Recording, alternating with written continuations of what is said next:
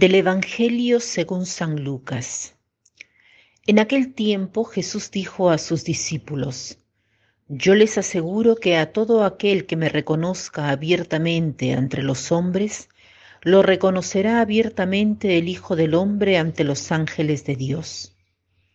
Pero a aquel que me niegue ante los hombres, yo le negaré ante los ángeles de Dios. A todo aquel que diga una palabra contra el Hijo del Hombre se le perdonará, pero a aquel que blasfeme contra el Espíritu Santo no se le perdonará. Lucas escribe este Evangelio en un tiempo de persecución, cuando los cristianos sufrían a causa de su fe. Eran perseguidos por los hebreos que permanecían en el Antiguo Testamento y por los paganos es por ello que Jesús dice, quien me reconozca abiertamente ante los paganos, abiertamente ante los hombres, lo reconocerá abiertamente el Hijo del Hombre ante los ángeles de Dios.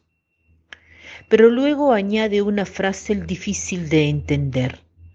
Todo aquel que diga una palabra contra el, contra el Hijo del Hombre se le perdonará pero aquel que blasfeme contra el Espíritu Santo no se le perdonará. Pero Jesús, ¿no decías que Dios perdona todos los pecados? Esta frase es difícil de comprender porque prácticamente insinúa que, que Jesús es superior al Espíritu Santo. ¿Qué quiere decir esto? El Catecismo de la Iglesia Católica habla de seis pecados hablando de las blasfemias contra el Espíritu Santo. ¿Y cuáles son estos pecados?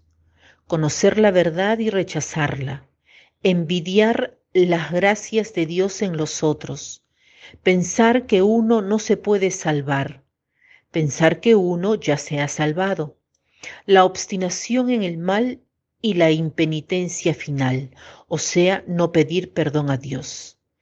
Cada uno de estos seis es un pecado contra el Espíritu Santo. ¿Cómo es que Dios no perdona este pecado? Expliquemos un poco. Dios no puede sino solo perdonar. Él es el amor infinito. ¿Qué cosa quiere decir perdonar? Continuar amando a quien nos ha hecho el mal como si no nos hubiese hecho nada. Dios no puede dejar de amar, es el amor mismo.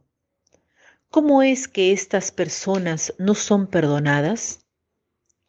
No es porque Dios no quiera perdonarlas, sino porque el perdón no echa raíces en ellas. Les doy un ejemplo. Si afuera hay un sol espléndido y yo me quedo en casa, queda claro que yo no veo el sol, no porque el sol no esté, el sol brilla, yo no recibo el sol porque estoy encerrado en casa. Del mismo modo, estas personas no reciben la gracia de Dios, el perdón, porque la rechazan, porque el perdón no echa raíces en ellas. La blasfemia contra el Espíritu Santo puede darse de un modo más fácil. El Espíritu Santo es el amor personificado, es el amor de Dios. Por tanto, la blasfemia contra el Espíritu Santo no es no querer amar. Hay personas muy creyentes que no aman y otras que no creen pero aman.